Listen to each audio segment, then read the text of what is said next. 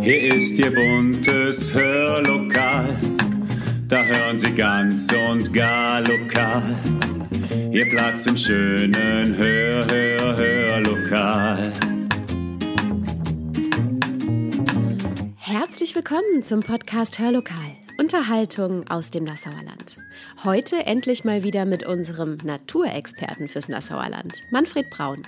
Von ihm können wir gleich wieder viel lernen, denn wir hören heute ganz genau hin, welche Tiere gerade eigentlich so singen, fliegen und brüten in der Scheuerner Talaue und was auch Sie an einem lauen Sommerabend im heimischen Garten so entdecken können, wenn Sie nur genau hinschauen und hinhören. Viel Spaß!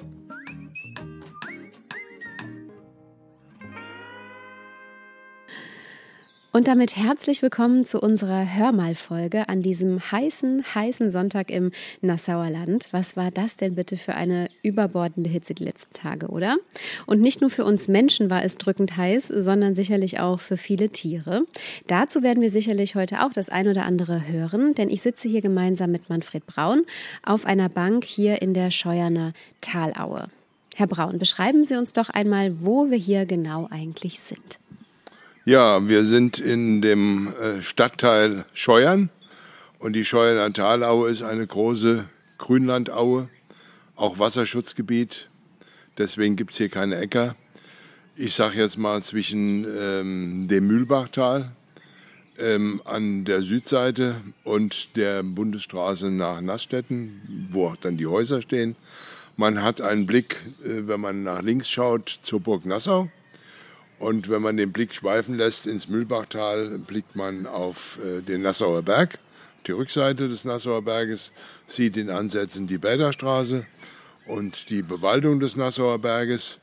Und ähm, das Interessante äh, an der Gegend hier ist, ähm, dass das ein Kaltluftschneise ist. Aus dem Mühlbachtal kommt frische Luft praktisch in den Ortsteil. Und wir haben den Mühlbach, den hatte ich schon genannt als Gewässer und haben aber noch einen kleinen Mühlgraben, wo wir recht nah dran sitzen, ähm, der ein Abzweig ist äh, vom Mühlbach und äh, interessante Lebensraumstrukturen bildet. Das heißt, hier herrscht ein anderes Klima als 300 Meter weiter unten an der Lahn. Ist das richtig? Ähm, an der Lahn in, ist es auch sicherlich besser als in der Innenstadt von Nassau klimatisch, ähm, wo wir viel mit Beton zu tun haben. Ähm, aber hier ist es also noch besser und ich bin selbst hier ähm, ja nun fast 50 Jahre wohnend. Ähm, die Talaue ist äh, kalt, was klimatisch günstig ist, hat aber auch den Nachteil, wenn man hier also gärtnert, was wir auch machen, äh, dass man mit Tomaten und ähnlichen frostempfindlichen Pflanzen aufpassen muss und die, äh, die meisten Frosttage mit Raureif in Nassau würde ich mal sagen, sind hier in der Scheuner Talaue, vielleicht noch in den Wiesen des Kaltbachtals. Mhm. Woran liegt das genau, dass hier die Bedingungen etwas anders sind als anderswo? Ähm, klimatisch gesehen ja positiv, ja. Deswegen ist das hier auch begehrt zum Rumlaufen äh, mit Hund, ohne Hund, äh, mit Kind, äh, mit Oma und so weiter. Ähm, das Mühlbachtal ist ja ein langgezogenes Tal. Die nächste Besiedlung ist in Geisig. Und dazwischen ist Wald und Wiese, viel Wald und weniger Wiese. Die Kaltluft, die ja schwerer ist als die warme, heiße Luft, äh, fällt praktisch von den Hängen ab ins Tal und zieht dann halt eben das Tal abwärts mhm. und landet dann hier praktisch vor dem äh, Ortsteil Scheuern, wo es halt eben ein gewisses Hindernis gibt. Allein schon durch die Stadtmauer, Reste, die da vorhanden sind. Und deswegen ist das hier halt eben A, kaltluftgefährdet, B, halt eben auch klimatisch günstig. Mhm. Sie hatten eben erwähnt, es ist hier Wasserschutzgebiet für alle Laien, so wie ich eine bin. Was bedeutet das genau? Worauf muss geachtet werden bei der Bewirtschaftung zum Beispiel auch?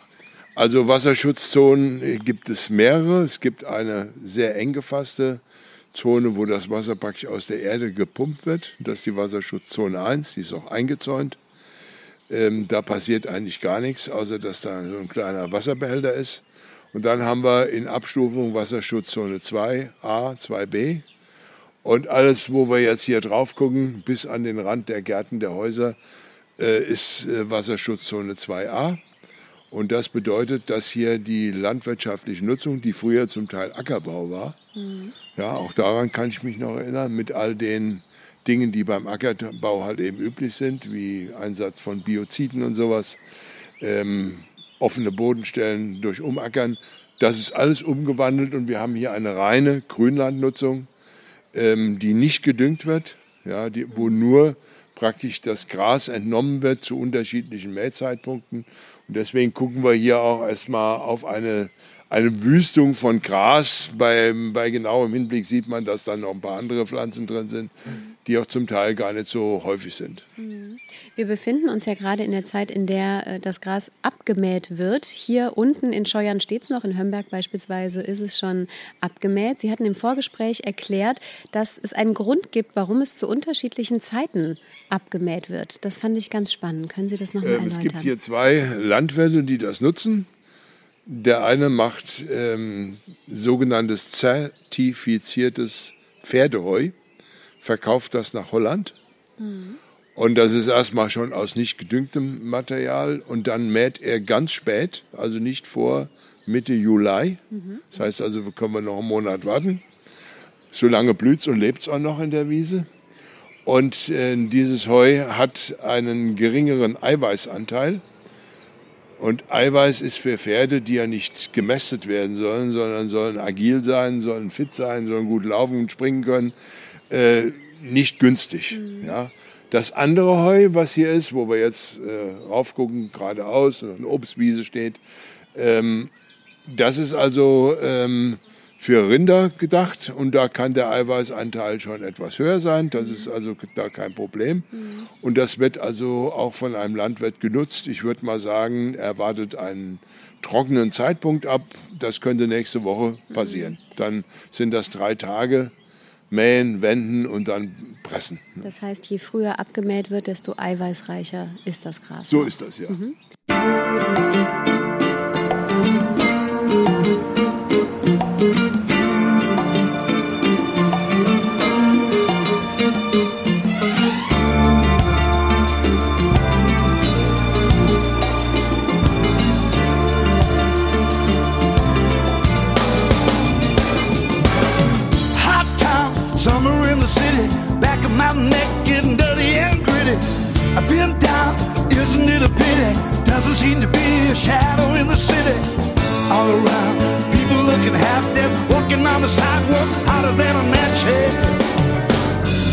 At night, it's a different world. Go out and find a girl. Come on, come on, and dance all night. Despite the heat, it will be alright. Baby,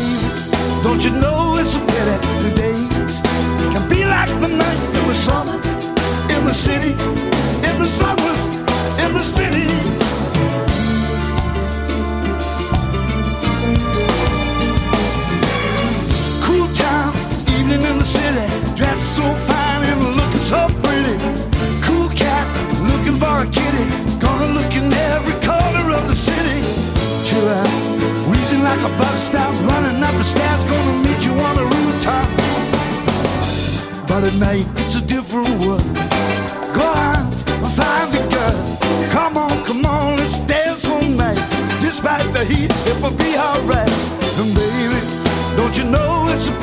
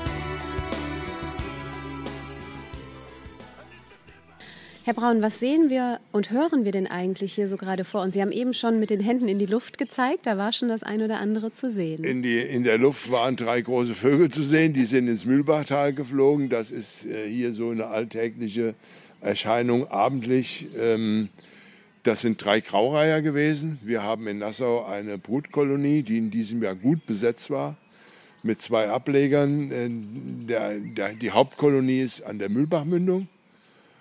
Da sind sieben Paare gewesen und dann waren noch zwei oder drei Paare in einem Park neben dem Rewe-Markt. Das konnten wir auch immer da gut beobachten, wie die mhm. gebaut haben. Und die haben alle ordentlich Junge gehabt. Die Junge sind Flücke. Das, äh, was jetzt hier geflogen ist, die drei, das werden Altvögel sein. Die sind ins Mühlbachtal geflogen. Ich würde mal sagen, die holen Nahrung. Das sind jetzt keine Mäuse im Moment, machen sie auch äh, zu anderer Zeit, im Herbst vielleicht sondern die suchen Fische. Mhm. Stellen sich jetzt abends an den Bach, bis sie halt eben irgendwo zum Zug kommen und fangen Fisch. Mhm. mhm. Was können wir noch für Tiere sehen? Ja, wir haben jetzt auch hier noch akustische äh, Lautäußerungen von, von den Tieren, die ähm, hinter uns am Singen sind. Das ist einmal Amsel, die ich höre und die wir alle hören, und äh, ganz zart singt ein Rotkehlchen muss man wissen, dass die erste Brut der Vögel weitestgehend rum ist. Mhm. Und die machen jetzt noch ein bisschen Reviergesang, ähm, grenzen die Reviere ab, sondieren auch noch mit der Partnerin. Das sind ja immer die Männer, die singen, oder die Männchen.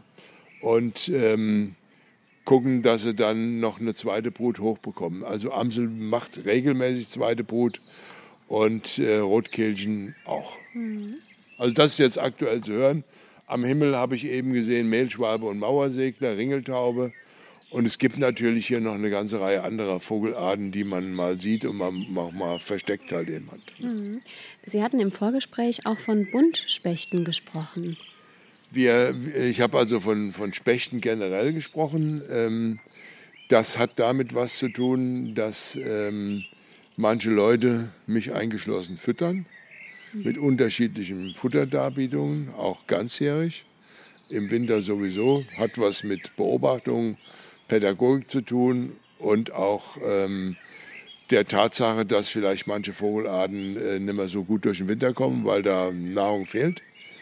Und äh, dass die kommen dann halt eben zentral von den umgebenden Wäldern. Spechte sind ja Waldbewohner in der Regel. Mhm. Ähm, und äh, bedienen sich da. Das kann man dann beobachten, zum Beispiel bei uns im im äh, Garten äh, ist das also, sind Buntspechten alltägliche Erscheinung. Was hier noch an Spechten vorkommt, ähm, äh, ist der Grünspecht, der schon mehr so eine Offenlandart ist und der mag also hier diese Wiesenlandschaft mit Streuobst, wird irgendwo auch eine Höhle haben, äh, nicht tief im Wald, sondern eher am Waldrand mhm. und fällt den Leuten auf, weil der ähm, seine Nahrung nicht an morschem Holz holt, äh, auch nicht an die Futterdarbietung kommt, sondern der ist Ameisenfresser mhm. und frisst also am Boden, am liebsten da, wo gemäht ist, wo er gut drankommt, haut er dann mit seinem Schnabel Ameisennester auf, das sind dann Rasenameisen, holt Puppen, Eier sind ein bisschen klein, Puppen, Larven und Ameisen, die mhm. frisst er dann. Mhm. Da sieht man doch schon mal, äh, manchen Leuten fällt das auf, dass die einen verschmutzten, lehmverschmutzten Schnabel haben. Ne? Mhm. Und man wundert sich dann, warum hat er sich dann so dreckig gemacht. Das hängt also damit zusammen, dass er die Nahrung am Boden sucht. Ausschließlich. Der kann also mit Insekten am Bäumen nichts anfangen. Ja.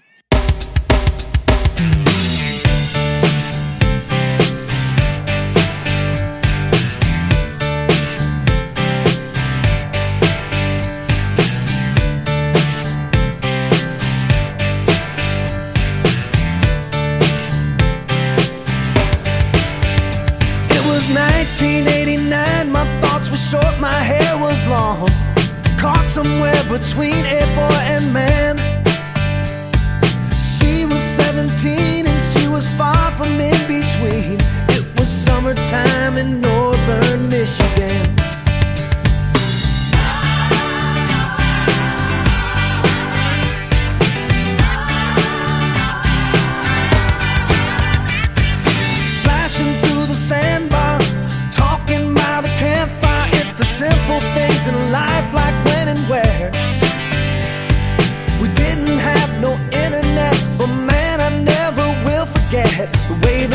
light shined upon her head.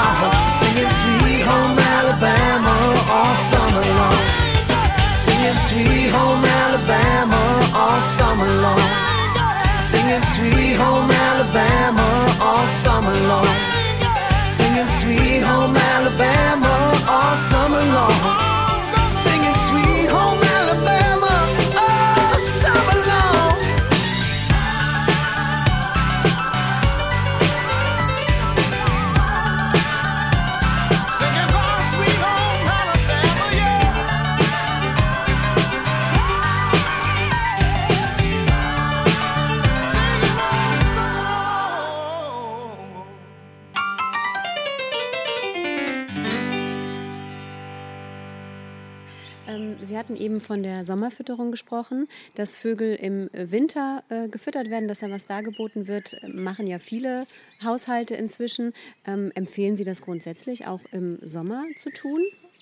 Ich kann jetzt nur aus meiner, so wie, ich, wie wir das machen, ähm, darstellen. Wir haben eine ganze Reihe Futtergeräte, die wir bestücken mit eigenem Fettgemisch, mhm. das aus Fett, Haferflocken, Sonnenblumenkerne äh, hergestellt wird. Ähm, nehmen wir als Grundlage Rinderteig, bisschen Margarine dabei. Und dann gibt das große Kästen, die hängen dann draußen und sind irgendwann leer. Äh, das ist also so die, die, die, der Kern der Winterfütterung. Dann haben wir ähm, Sonnenblumenkerne, die wir anbieten. Das ist dann was für Meisen.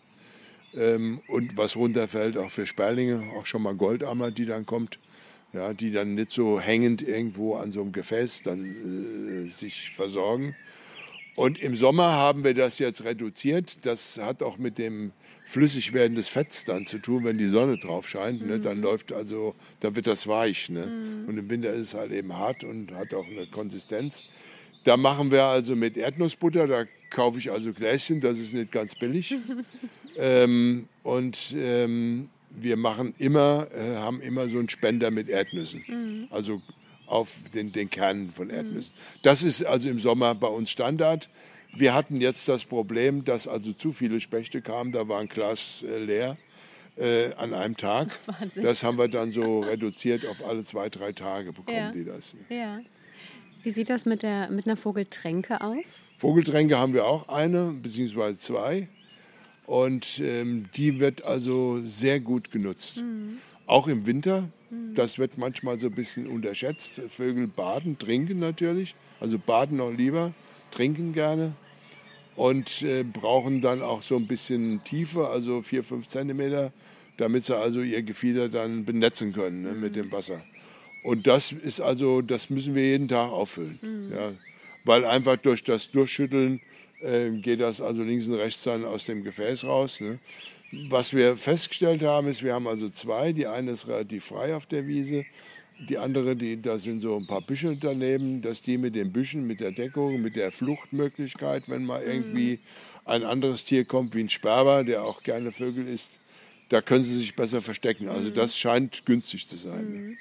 Das heißt, vielleicht ein kleiner Tipp für alle Zuhörerinnen und Zuhörer, einfach mal eine Vogeltränke, eine möglichst flache, so habe ich sie jetzt hoffentlich verstanden, in einem geschützten Bereich im Garten aufzustellen. Kann Das- nie schaden. Das ist günstig, ja. Ja. Herr Braun, wir kommen mal zurück zu unserem Platz, wo wir hier sitzen, äh, unter diesem wunderschönen Baum, ganz schattig zum Glück. Ist ja heute relativ heiß. Was sehen wir noch hier im Mühlbachtal? Also erstmal sehen wir hier, ähm, dass der Baum fünfteiliges Blatt hat, also ein Ahorn ist. Ja. ähm, so wie er aussieht, mit, mit relativ rötlichen Blattfärbung, ein Blutahorn, also eine Mutante, einheimischer Baum. Und ähm, was ich jetzt eben hier gerade noch abgezupft habe auf dem Weg hierhin, ist ähm, ein bisschen was aus der Wiese. Jetzt keine bunten Blumenstrauß äh, gemacht, sondern das ähm, mal mitgenommen, was man so eigentlich gar nicht so richtig registriert. Ich meine, dass da Gräser in der Wiese stehen, die auch Pollen produzieren. Noch ist es so, ne? es sind noch nicht alle Gräser verblüht. Und Pollen ist ja nun für Allergiker ein Problem, ähm, der sich dann auch äh, über die Luft verbreitet, bei Wind insbesondere. Wir hatten jetzt viel Wind, wir hatten sehr trocken. Und äh, man kann sich vorstellen, wenn es also stark regnet, dann fällt er dann nochmal runter, liegt auf der Erde und macht niemanden in der Nase irgendeinen Schaden. Und die Gräser sind halt eben für manche Leute so Unbekannte. Wobei ähm, aus der Erfahrung man sagen kann, ähm, mit Gras subsumiert man auch Getreide. Und Getreide ist ja auch in der ganzen Weltpolitik im Moment leider ein Problem oder ein Thema. Aber auch so das veredelte Gras. Ja? Und ähm, Weizen, Roggen, Gerste, äh, Hafer, das sind so die gängigen Sachen. Es gibt dann noch modernere Züchtungen.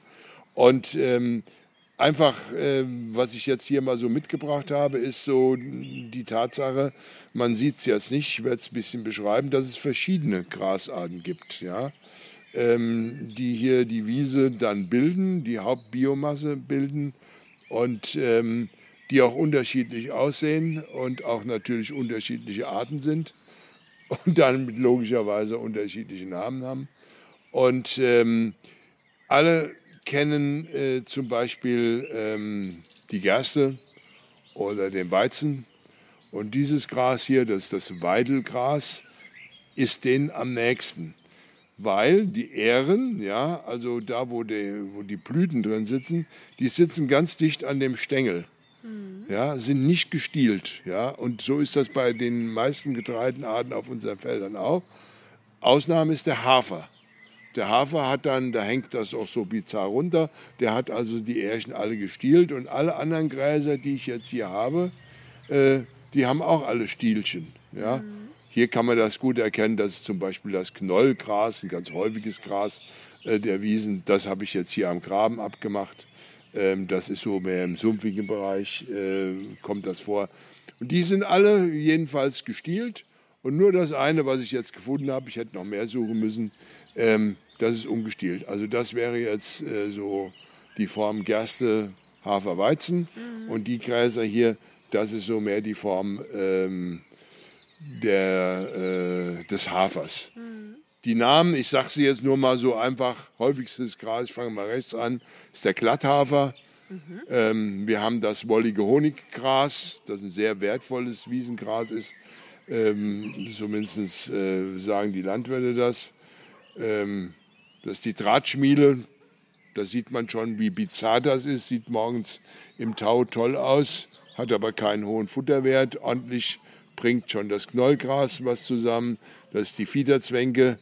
Und äh, hier das Gras, was, am, äh, was jetzt nicht in der Wiese vorkommt, sondern hier aus dem Graben kommt, braucht also feucht, wird auch bis zu zwei Meter hoch, hoch wächst dann immer so an Gräben, Flussufern, das ist das Rohrklanzgras. Mhm. Und das hier, äh, unser einziges Ehrengras, was ich gefunden habe, das ist dann das Weidelgras. Sehr eiweißreich, begehrt bei Landwirten. Mhm.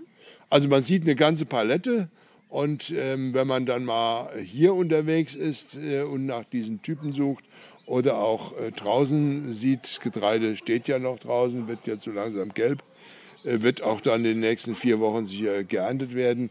Äh, da kann man dann sich hier wieder erinnern, dass es da durchaus Gemeinsamkeiten gibt.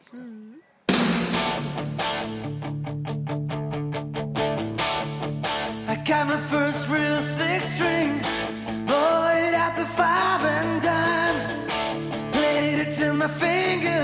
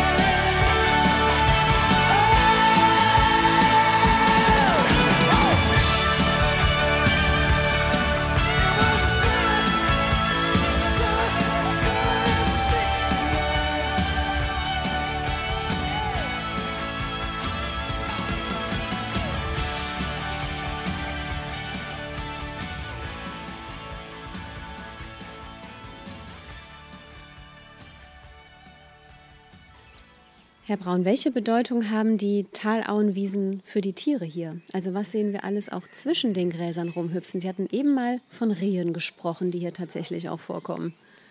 Ähm, hier kommt also recht viel vor. Ähm, Rehe sind äh, ja irgendwo auch angepasst an unsere Zivilisationslandschaft und wissen, dass hier in diesem bebauten, besiedelten Bereich nicht geschossen und nicht gejagt werden darf. Mhm. Also hier fallen auch keine Schüsse, die fallen dann schon mal in den Hängen auf den Wiesen drumherum, aber hier nicht. Hat auch was mit Sicherheit zu tun. Und das merken Rehe. Und wir haben also hier, würde ich mal sagen, so nach meiner Beobachtung aktuell so fünf Rehe in der Talaue. Mhm. Ein Bock ist dabei, der auch nicht immer vielleicht hier ist, der vielleicht auch zuwandert vom Burgberg, vom Nassauer Berg muss natürlich immer Straßen überqueren, das schafft er auch. Und wir haben auch eine Ricke mit Jungen. Das heißt also, zwei oder drei Kitze sind schon gesehen worden von Leuten. Wir haben hier ganz viele Spaziergänger, im Moment jetzt weniger, äh, aber auch Leute mit Hunden, oft angeleint. Ähm, und das, da scheinen die sich also mit äh, zu vereinbaren. Also die Rehe haben da keine Angst vor. Ich würde jetzt mal sagen, aus einer Beobachtung von vor ein paar Tagen, diese Obstwiese hier vorne, da lag ein Reh drin. Das hat dann den ganzen Tag da gedöst und abends ist das dann losmarschiert. Rehe fressen ja jetzt nicht wie eine Kuh Gras, sondern die suchen sich also so Leckerlis raus. Mal hier picken die was und so weiter. Also das ist hier ein Standardtier.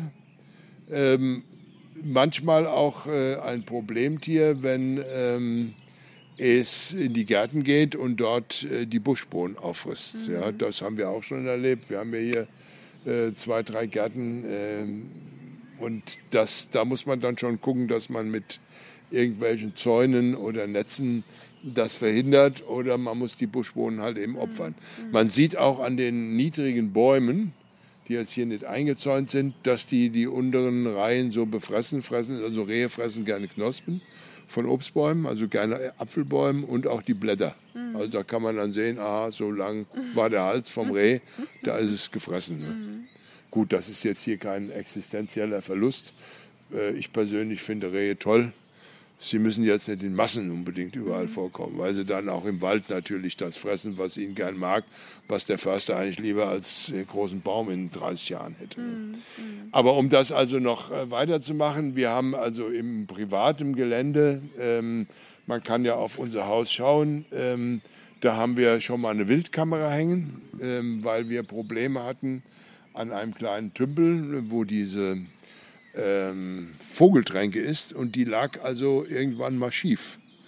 Ja, und das konnte jetzt kein Vogel gemacht haben, sondern ähm, da muss ein anderes Tier dran gegangen sein. Und dann haben wir dann eine Wildkamera da aufgestellt und haben das auch relativ schnell rausgehabt. Zwei Wochen hat es gedauert. Und dann haben wir also das Reh natürlich gesehen. Das ist da auch reingelaufen und hat dann da äh, getrunken ja, und hat also auch Leckerlis wahrscheinlich gefressen. Wir hatten regelmäßig Fuchs dort, mhm. ja, was also mit unseren Hühnern dann schon ein bisschen problematisch ist. Ähm, wobei wir die nachts immer zumachen, da ist das kein Problem. Wir haben regelmäßig jede Nacht ähm, den Steinmarder dort. Mhm.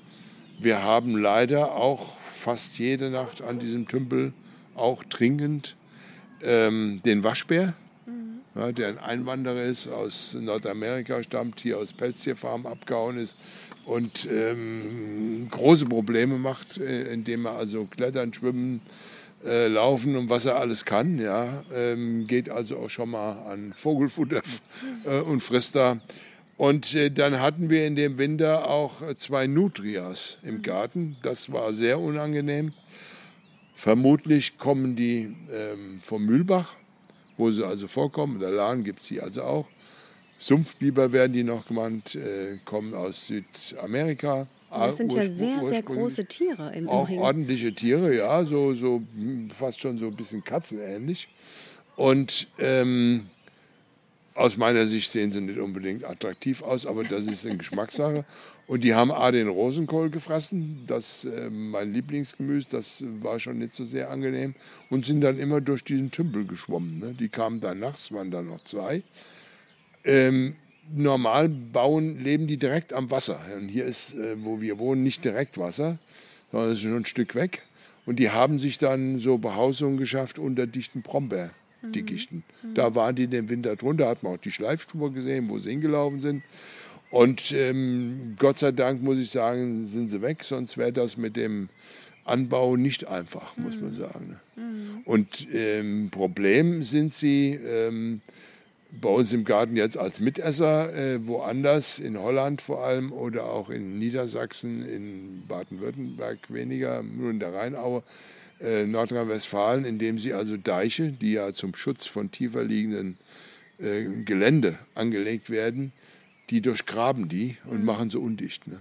Und dort wird, äh, wird die Art äh, ausgerottet. Ja, also da gibt es extra Nutria-Fänger, Nutria-Jäger, die dafür sorgen, dass die also verschwindet, weil sie richtig problematisch ist. Wir haben jetzt hier diese Deiche nicht, vielleicht einen Fischteich mal. Äh, ansonsten ist die, die Lahn ziemlich versteint. Aber man muss die nicht füttern, äh, sei es gewollt oder ungewollt. Also ich habe das natürlich ungewollt gemacht ähm, mit dem Rosenkohl. Aber es gibt auch Orte wie in Koblenz oder in äh, Kesselheim oder in Kaltenengers, wo die dann richtig gefüttert werden mit Obst und Gemüse. Ne? Da kommen die, krabbeln in die Beine hoch. ist natürlich interessant. Das ist wie so Streichelzootier. Ne? Haben wir hier jetzt Gott sei Dank nicht. Die haben noch eine gewisse Scheu. Ne? Kommen wir mal wieder von Tieren zu Pflanzen. Brennnesseln Ja. haben hier auch eine große Bedeutung. Ja. Tun mir eigentlich nur weh an den Füßen, Ja. aber Sie sagen, die sind durchaus wichtig. Die sind durchaus wichtig äh, und wir könnten auch gleich noch zu einer Stelle gehen, wo man das äh, sehen kann, wie wichtig die sind. Sie gucken jetzt gerade in Ich habe Ihr jetzt gerade mal Fernglas. hochgeguckt, da kommt wieder ein Vogel geflogen, der kommt jetzt aus dem Mühlbachtal zurück. Ist dieselbe Gruppe, äh, derselben Gruppe zugehörig wie eben, also ein Graureiher. Ja. Der hat jetzt wahrscheinlich Futter im Schlund und wird den gleich ausspucken auf dem Horst. Ein paar Fische vielleicht, ähm, damit die Jungen noch besser wachsen, die unten an der Mühlbachmündung im Nest sitzen. Ne? Das sind die Bruten noch, sind ein paar, die sitzen noch im Nest, andere, die können schon fliegen. Und da mu- muss schon was beigeschafft werden. Ne? Ja, Brennnessel würde ich sagen, gehen wir hin, ja, Gerne. dass wir uns das anschauen Ja. ähm, und wir äh, wir Ihnen das nochmal zeigen, was Sache ist. I love the colorful clothes she wears and the way the sunlight plays upon her hair. I hear the sound of a gentle word on the wind that lifts her perfume through the air. Picking up good vibrations. She's giving me the excitations. I'm picking up good vibrations. She's giving me the excitations. Good, good vibrations. She's giving me excitations. Good, good vibrations. She's giving me excitations. She's somehow closer now. Softly smile, I know she must be kind.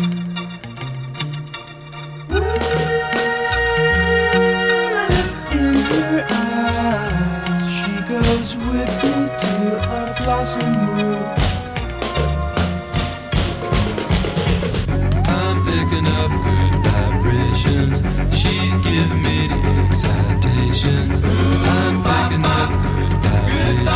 She's by my excitement.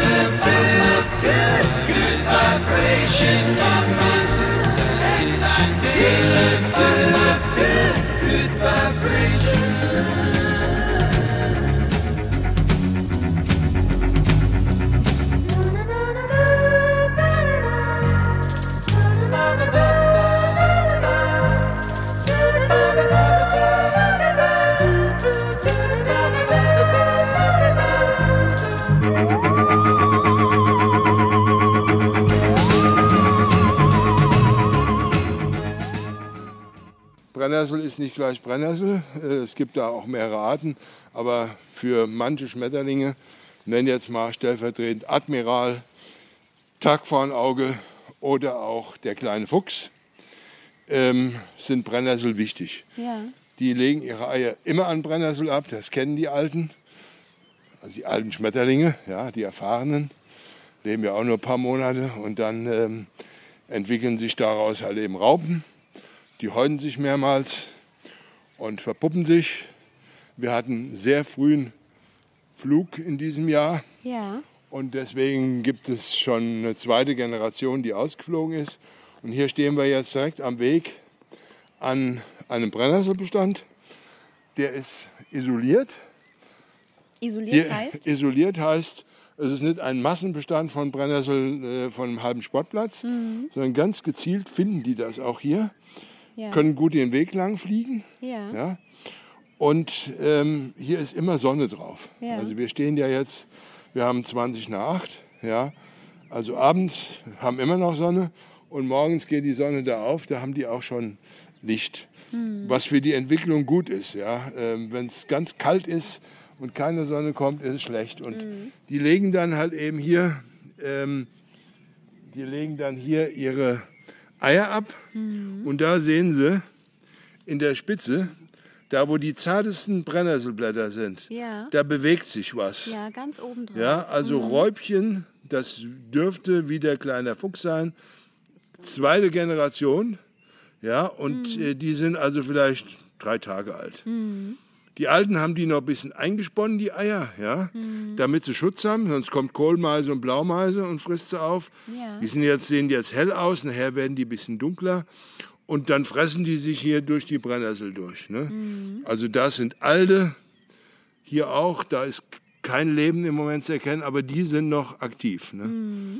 Und ähm, wenn man das Blatt jetzt auseinander macht, sieht man, dass da auch wieder Raupen drin sind. Die, das faltet sich dann so zusammen, das wird durch bestimmte Injektionen von Flüssigkeiten gemacht, dann geht das zu und dann ist da ein gewisser Schutz drin. Wie lange bleiben die Raupen jetzt da drin? Also ich würde mal sagen, wenn alles gut geht, dann ähm, zwei, drei Wochen. Dann sind die groß und stark. Und dann verpuppen, dann marschieren die ab, gibt dann eine Puppe, das ist dann wie so ein kleines Behältnis, ne? ähm, wo man die Raupe und den Schmetterling nicht mehr erkennen kann. Und das kann in der Erde passieren. Die können auch sein, dass sie auf den Obstbaum gehen, hängen sich da unter die Rinde. Und vielleicht fliegt in diesem Jahr, wo alles sehr früh ist, noch eine weitere Generation aus. Ne? Oder sie überwintern als Puppe und bleiben dann als Puppe halt eben im Winter und kommen dann im Februar, März wieder raus. Ne? Das Problem, was wir jetzt hier haben, das ist aber schon geistig gelöst, ist, hier wird ja gemäht jetzt in zwei, vielleicht nächste Woche schon. Ja. Ne? Und dann sind die Brennnessel weg, ja, der nimmt da keine Rücksicht drauf, ja, fährt also nah an der Obstwiese vorbei. Und ich habe schon mit dem Landwirt gesprochen, da mache ich ein Zäunchen drum, dann sieht er das. Vielleicht spreche ich es auch direkt mit ihm ab, wenn ich ihn hier erlebe, damit die rauskommen und mähe Ja. das dann her, wenn die Schmetterlinge weg sind, selbst Ja. an.